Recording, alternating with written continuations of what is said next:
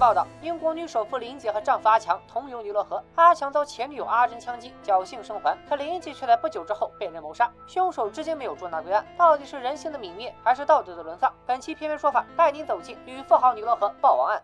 大家好，我是戴眼镜拿着话筒的来猜片片。听到这段播报，是不是以为今天讲的是一个八点档狗血伦理大戏？这其实是阿加莎经典中的经典《尼罗河上的惨案》改编的同名电影。之前片片悬疑社解说了阿婆的无人生还，小伙伴们反响热烈，希望片片安排更多阿婆作品改编的影视剧，这就给大家安排上。但也是因为这部电影太过经典，老规矩，建议没看过的小伙伴关闭弹幕使用。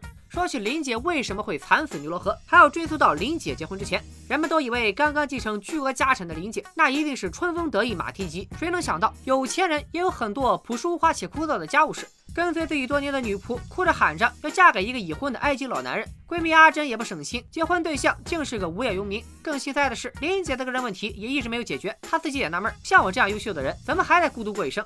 不过转折来的飞快，闺蜜阿珍带着她的未婚夫阿强来见林姐，想让林姐给阿强找份工作。林姐一开始看不上阿强，不过等阿强出场，林姐实力诠释傻屌真香。Isn't he perfect? Isn't he, Lenny? Yes, I think you'll do very well. 看俩人这小眼神，我感觉是要出事儿。Lynette Ridgway marries penniless Prince Charming after whirlwind romance. They planned a honeymoon in Egypt. Jesus H. Christ. 你看我说啥来着？也分不清到底是金钱的力量还是爱情的力量。阿强迅速蹬掉了阿珍，和林姐喜提结婚证。婚后，两人来到埃及度蜜月，在沙漠上又是策马狂奔，又是爬金字塔，充满了热恋的酸臭味，气氛恰到好处。这时，一个不和谐的音符突然加塞儿。The Nitamankara Pyramid is 204 feet high. Each side of the base is 356 and one half feet. According to What the hell are you doing here? 原来气不过的阿珍已经像狗皮膏药似的跟了一路，是巨子给这两口子找不痛快。阿珍和辛华这对狗男女就撤了，小两口因为这个糟心前任拌了几句嘴，而这一切都被一个坐在金字塔下成人的老头听了去。别看出场晚，其实他才是本片真正的主角。当时世界上最有名的侦探赫尔克里·波洛。当天，波洛、林姐、阿强还有阿珍都住进了同一家酒店。第二天，波洛受林姐之托，劝阿珍不要再执迷不悟。Do not allow evil into your heart. It will make a home there. 不过阿珍不听劝，执意要继续折磨林姐哈强，还吹嘘了一通自己枪法有多好，惹急了，分分钟干死这对狗男女。Plan A 没能劝退阿珍，林姐和阿强随即启动 Plan B，来了个虚晃一枪，名利是坐火车离开，实际上半路改道去了码头，这才终于甩掉了阿珍。没想到一坑未填又开一坑，阿强和林姐跟着旅行团来到神庙参观，突然。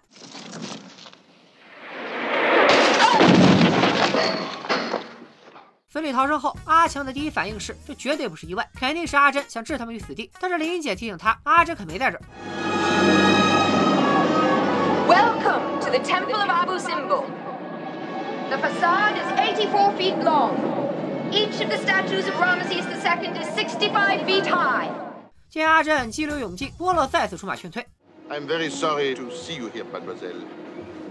Forgive me for saying so, but you're embarking on a hazardous journey in troubled waters. You're cutting the last bonds which bind you to safety. You can still turn back if you really want to. 作为本片头铁第一人，阿珍怎么可能被轻易劝退？还甩出了一句名言警句： One must follow one's star wherever it leads, Even to disaster. even to hell itself. 看样子是拦不住了。晚饭后，游客们在船上的休息室小聚，波洛还有另外两个老太太，估计是因为上了年纪，都早早散摊回屋睡觉。其中一个临走前还抱怨自己的披肩不见了，只有一桌人仍留在休息室打桥牌，其中就有林姐和阿强。这时阿珍走进休息室，看着眼前这对得意鸳鸯，不免心生醋意，话里话外都是刺儿，把牌局搅了个一团乱。眼瞅着牌打不下去了，那就算了吧。阿珍硬是拉了个小姑娘陪聊，聊着聊着走向就跑偏了。阿珍又跟留下收拾牌桌的阿强杠了起来。阿珍骂阿强是负心汉，阿强嫌阿珍在外人面前丢人现眼，俩人你一句我一句，一开始还跟对口相声似的，但是到后来事态逐渐升级。Now look, Jackie! I'll kill you first! Jackie!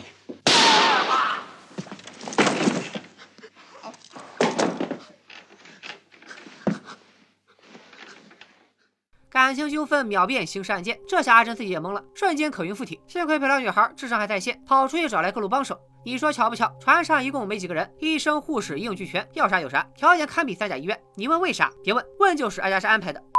阿正、阿强二人分别被安顿好。前来帮忙的小伙提出得去休息室把阿正的枪收起来，结果却发现手枪已经不在休息室了。众人都没当回事，谁成想这一个疏忽就出事了。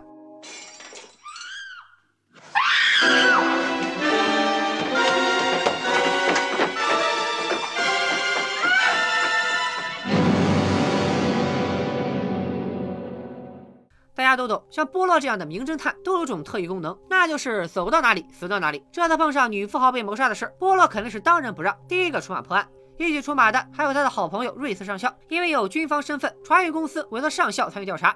根据医生鉴定，打死林姐的是颗小口径子弹，伤口处有烧焦状，因此可以判断凶手开枪时把枪直接贴在了林姐脑袋上。死亡时间也基本能确定是午夜十二点到凌晨两点。波洛想起阿珍曾说想对着林姐脑袋来一枪。除此以外，他还发现林姐床头有一个用血写下的字母 J，而阿珍名字的首字母恰好是 J。难道林姐死前想通过这种方式告诉人们凶手是阿珍？医生解释了这个推论的荒谬之处：头部中弹肯定当场嗝屁，哪有时间写血书？话虽如此，但既然船头出现了这个字母，就说明有人刻意玩了这个把戏，想嫁祸给阿珍。当然，也有可能是阿珍自己做了个假动作。案发现场还有一件怪事：林姐有两瓶指甲油，其中一瓶已经见底，可打开不是指甲油刺鼻的味道，而是一股子酸味。根据走亡时间，波洛首先排除了阿珍的嫌疑，因为昨天晚上自从林姐离开休息室后，阿珍一直跟别人在一起，前半夜是陪了女孩和阿强，后半夜则是护士。同理，阿强的嫌疑也被排除了，因为他前半夜一直跟其他人在一起，被阿珍打中后，则一直由医生陪着，并且他的腿伤十分严重，一步都挪不了。但船上只有阿强、阿珍和林姐有交集，既然他俩的嫌疑被排除了，那还有谁有杀人动机呢？其实这船上每一个乘客都不是善茬，而且都有杀害林姐的动机。你问为啥这么巧？别问，问就是阿加莎安排的。就说林姐的女仆，她刚刚收到埃及劈腿男的电报，声称已经跟自己的老婆分居。女仆按耐不住激动的心情，想和劈腿男私奔，于是曾找林姐讨嫁妆。但林姐嫌这事太不体面，说啥也不放人。林姐远在美国的财产代理人安叔也没安好心。根据林姐她爹的遗嘱，林姐婚后才可以正式接手管理自己的财产，婚前美国的产业则由安叔经营。他在这里面动了不少手脚，没想到爱情来得太快，就像龙卷风。林姐结婚了，很快就要亲自过目商业事务了。安叔使出一招亡羊补牢，假装在埃及偶遇林姐，骗她签署一份文件，把自己犯的事儿给平了。而这个油头粉面的奶奶用偷窃癖，不远千里追踪林姐，就是为了能偷到林姐结婚时戴的珍珠项链。咱们管这个奶奶叫珍珠奶奶吧。而珍珠奶奶的贴身护士也认识林姐，林姐她爹跟护士她爹以前在生意上有往来，后来林姐她爹坑了生意伙伴，护士家因此破产，这才有了千金小姐屈尊给人当护士的都市传奇。因此护士对林姐也是积怨已久。船上另一位作为爱好者，则是一位言情小说家，他带着女儿出来旅游，他女儿就是陪阿珍聊天的女孩。此前，作家以林姐为原型写了一部言情小说。林姐认为作家把自己写成了一个色情狂，嚷嚷着要发律师函，还把作家的书扔进了河里。这要是真被告了，母女俩不得祈祷着回英国啊！因此，作家也对林姐不大满意。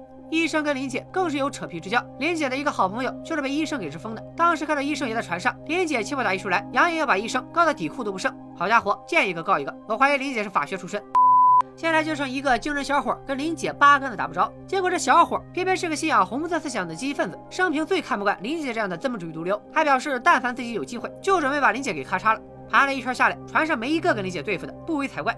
波洛判断，以上所有人都有可能目睹阿珍阿强争执的过程，然后再趁人不备去休息室拿走了手枪，崩了林姐，丢失了凶器，成了案子的关键。波洛提议去看看伤员，他和上校刚进屋，女仆就慌慌张张的跑进来，说是来看看男主人阿强休息的怎么样。上校让女仆复盘一下自己发现尸体时的情景，女仆除了否认凶手是自己之外，支支吾吾也说不出个所以然。Naturally, if I'd been unable to sleep, if if I'd stayed on deck, then perhaps I would have seen this assassin enter and leave Madame's cabin. 波洛紧接着逼问：“既然你不是凶手，那林姐价值连城的珍珠项链哪去了？”这下可把女仆问懵了。她早上一看尸体都傻了，哪有功夫看项链还在不在？波洛这才道出他在案发现场另一个重大发现：The pearls were not on the dressing table this morning. They had gone, vanished, disappeared. 从阿强房间出来，波洛又来了个高瞻远瞩的总结性发言。除了枪，这案子最关键的证物就是项链，找着他俩，案子就整明白了。不过这大热天的，破案太费脑细胞。波洛和上校准备收拾洗漱，冷静冷静再战。正洗漱着，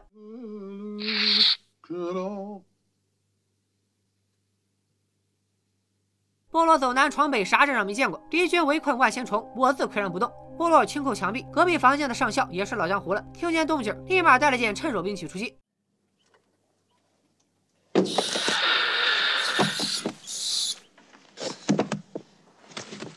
解除危机以后，珍珠奶奶提供了一条线索：她住在林姐的隔壁，枪声什么的没听见，倒是听见了砰的一声，像是开香槟酒瓶子的声音。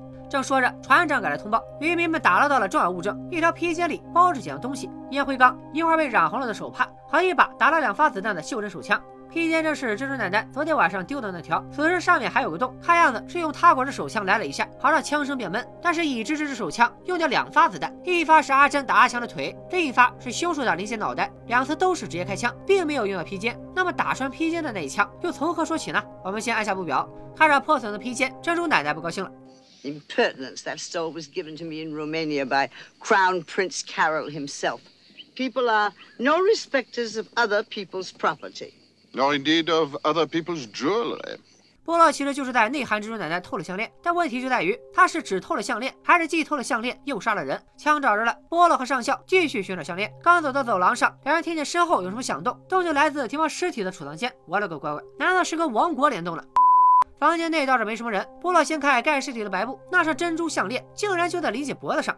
这一看就是珍珠奶奶的手笔。前脚刚被波洛炸了一波，后脚就老老实实把项链还回来了。但是光环项链可洗不清他杀人的嫌疑。上校把项链摘下收好，两人便离开了。而躲避波洛和上校的珍珠奶奶此时正躲在柜橱里。说实话，珍珠奶奶这个扮相真的跟僵尸没啥区别了。从停尸间出来，二人组来到安叔房间，也是没想到开盖就有惊喜。波洛找到了安叔想糊弄林姐签的那份文件，文件坐实了安叔有侵吞林姐财产的案底。除此之外，还发现安叔房间里也有一把枪。不过可以确定的是，林姐并不是被这把枪打死的。但安叔也不是全然无辜。波洛推测，早在参观神庙的时候，那块大石头就是安叔推下去的，只不过没得逞，因此不排除他有再次作案的可能性。饭点到了，两人合计了先吃饭吧。这时，波洛又碰见了自闭的阿珍。阿珍对阿强毕竟余情未了，提出探命的请求，确定阿强没什么大碍。以后，闲杂人等就各自退散吃饭去了，留下这对死灰复燃的旧情人。众人陆续抵达餐厅用膳，上校嫌弃头天开的那瓶酒已经有点浑浊了，因此叫人开了瓶新的。晚饭后，船上的服务员又遭遇了新状况，女仆房内流出大量血迹。推门进去后，发现女仆已经气绝身亡，手里仅仅攥着一块一千法郎的残片。看来女仆知道了谁是凶手，正赶上缺钱，就跑去敲诈对方，结果勒索不成，把自己的命搭进去了。波洛恍然大悟，女仆昨天说，假如他当时睡不着觉，有可能会看见凶手进入林姐房间，这其实都是真话。他的确没睡着，在甲板上闲逛时目睹了凶手的作案经过，但是他没有马上坦白真相，而是因为贪财送了命。医生略略检查就得出结论，刚死一个来小时，新鲜的凶器应该跟手术刀差不多。这时作家突然冲过来，薅着波洛和上校，说是要跟阿强聊两句。都不等进阿强那屋，作家就开始嚷嚷，声称他知道是谁杀了女仆，而且现在看来，杀死女仆的那位肯定也是杀林姐的凶手。阿强一听，表现得异常激动，迫不及待地想知道作家的发现。Doctor, it will rise even more if we don't hear what she has to say. Herr Doyle! We are talking about the murderer of my wife. 但是作家太唠叨了，水词一大串，铺垫个没完没了。Anyway, I left him, and suddenly, as I rounded the corner, I heard a scream. It came from Louise Bourget's cabin. Then I saw the cabin door open. As the door opened wider, I saw that it was. 别的电影里都是反派嘴话多，没想到配角话多了也容易死。波洛追出门去，见安叔的那把左轮手枪被丢在甲板上，各个屋里的人也都纷纷出来查看发生了什么事。这回波洛是真的真的真的明白了，请众人到休息室一叙，准备公开真相。波洛先捋了捋一开始他对案情的想法：某人拿了阿珍扔在休息室的枪，打死林姐，并企图陷害阿珍。女仆正巧目睹了这一过程，但她勒索不成，反遭割喉。而在座的每一位都有作案动机和时间，因此无法排除嫌疑。还有一个不同寻常的现象，波洛是那种睡觉也会睁一只眼的警犬人格，但当天睡得特别沉，再加上他的酒放到第二天就浑浊了，由此波洛判断当晚酒里被人下了药。这说明整个事件早在昨天晚饭前就已经预谋完毕，而下药的人肯定是想支开波洛。那么问题来了，既然想嫁祸阿珍，为什么不直接把枪留在林姐房间，把药扔进河里？唯一的解释就是凶手拿那把枪另有用途。经过医生检查，林姐中弹部位附近的皮肤有烧焦状，说明枪口直接对准了她的脑袋。而阿珍打阿强那一枪，枪口没有接触皮肤，因此不存在烫伤一说。并且那把袖珍手枪只少了两发子弹，且两次射击均没有用到披肩，那披肩上的弹孔又从何而来呢？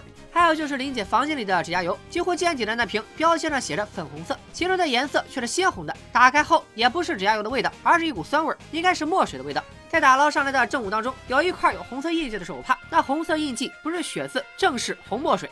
再来回忆一下女仆的证词，Naturally, if I'd been unable to sleep, if if I'd stayed on deck, then perhaps I would have seen this assassin enter and leave Madame's cabin.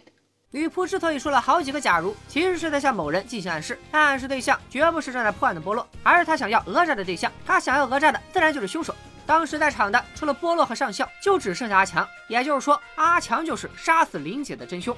此言一出，在场的人真实演绎一脸懵逼。船上的人都知道，阿强可是有完美的不在场证明，医生更是用声誉打赌，阿强腿上有伤，绝逼是一步都挪不了，更别说杀人了。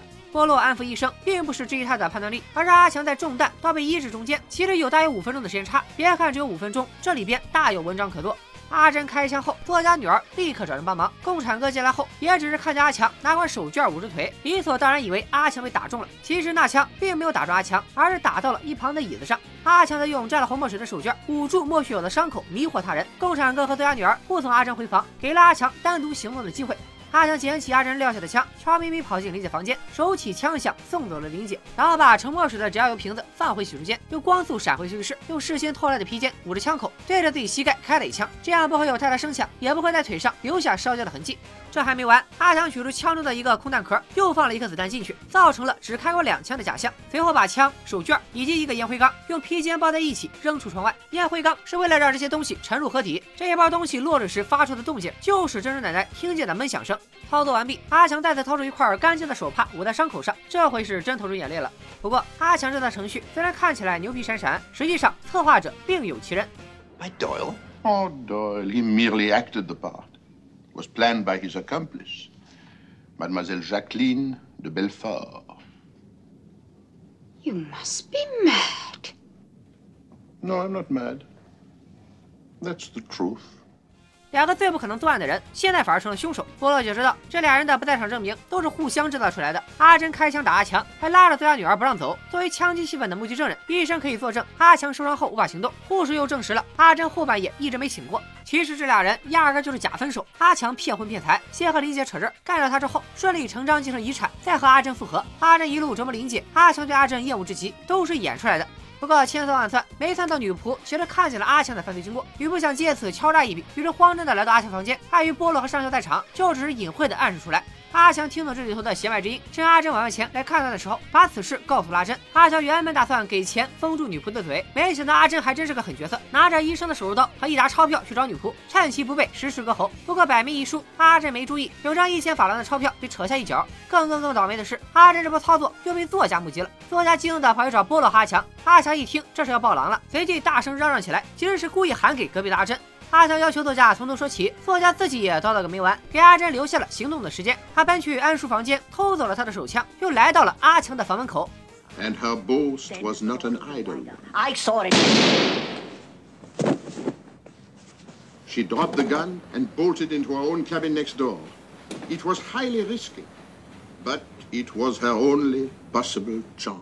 波洛的推论天马行空，但又严丝合缝。只是所有证人都死了，一点证明的办法都没有。阿强、阿珍明显慌得快尿出来了，还是坚持只要波洛没有阿强开枪的证据，就拿他们没办法。波洛整出一套一模实验的理论，就是开枪之后，我要的微小粒子会嵌在皮肤上，只要用一层蜡就能取出来。说着，上校都要开始操作了。阿强、阿珍彻底崩溃，自觉这下是真完犊子了。阿珍来了一番内部前最后的小演讲，还坦白了波洛房间的毒蛇也是他放的。一开始，阿强想放到林姐的床上，最后这对亡命鸳鸯还煽了把情。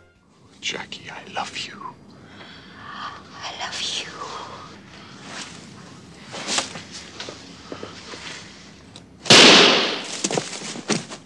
Stop!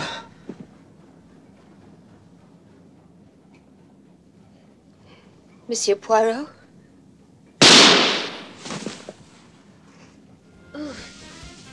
这下连法庭戏都省了，尼罗河上的惨案就此告破。作为一个很古早的侦探小说改编的作品，很多观众可能早就猜出了真凶。毕竟全船大部分乘客都有作案动机和时间，唯独阿强和阿珍有完美的不在场证明。事出反常必有妖，事实证明他俩从头到尾都是一伙的。不过就算早早看出谁是凶手，如何在有完美人证的情况下作案，才是本片的真正看点。其实影片从一开始就在为后续故事发展进行铺垫，所有细节都早有交代，几乎做到了无一处无出处。最终真相揭晓，整个事件就显得非常合理。比如阿珍早在杀人前就跟波洛提起自己是个神枪手，因此如果他真有心杀死阿强，却只打到腿就非常可疑。而他最终能够精准狙击作家，也有了合理的解释。医生对林姐的尸体进行检验时，脑袋上烧焦的痕迹，最后竟是推理真相的凭据。赵后被打了上来以后，观众也才能够明白，珍珠奶奶强打披肩丢失，并非习惯性找茬，披肩被凶手有意藏起来，成了作案的重要道具。波洛便浑浊的红酒，虽然只用了一句话就交代完了，但也绝非闲笔。偏偏最初看尼罗河上的惨案时，看到阿珍阿强接连不断杀了这么多人，用一个罪行去掩盖另一个，觉得十分荒唐。但其实波洛早在刚认识阿珍的时候就说过，别让邪恶钻进你的心，他会留在那儿作怪。波罗并不是从开始就看出了阿珍的诡计，只是深知一旦他开始作恶，恶意就像关不上的水龙头一样，源源不断的流出恶果。这其实已经相当于给阿珍的命运提前写好了判词。其实阿加莎的大部分故事都以纯本格推理为主，往往在复杂的人际关系中展开。大多数命案也都逃不开金钱和情爱两方面原因。对现在的读者观众而言，阿婆的诡计可能已经没有那么难猜，主要是因为她的很多故事已经成了推理界模板一般的存在，被世人反复演绎。观众可能在不经意之间早就看过好几部阿婆了，就比如之前爆火的《隐秘的角落》，东野圭吾的《恶意》都有阿婆作品《罗杰疑案》和《灰马酒店》的影子。本期编剧群社推荐作品《尼罗河上的惨案》，创意指数八点零，逻辑指数八点五，悬念指数八点零，反转指数八点零，上当指数七点五，豆瓣评分八点五分，阿莱的 B B 评分七点三分，片片给出的悬疑蛋值八点零分，值得一看。可能有小伙伴质疑，国外这分也不高啊。相比之下，二零零四年的剧版在国外观众心目中的评分显然更高一些。其实偏偏之所以选择一九七八年老版，主要是因为当年这部电影被引进国内，在文娱生活并没有那么丰富的八十年代，这部《尼罗河上的惨案》迅速风靡全国。而上海电影译制厂的配音也为这部电影注入了中国特色的灵魂。杰克说了你很多好话，合适吗？他好吗？我看他倒挺合适。不仅如此，一九八七年春晚上，冯巩和刘伟的经典相声《巧对影联》中也提到了这部作品。咱们的牛百岁，快乐的单身汉，阳光闪过之后，今夜星光灿烂，珊瑚岛上的死光，尼罗河上的惨案啊！两人对联的全部内容都是当年观众耳熟能详的电影《尼罗河上的惨案》，也位列其中，可见这部作品在老一辈心目中的地位。至于偏偏啥时候才能给大家解说下一部大侦探波洛的故事，就看大家一键三连的力度了。本期编剧选社就跟大家聊到这里，拜了个拜。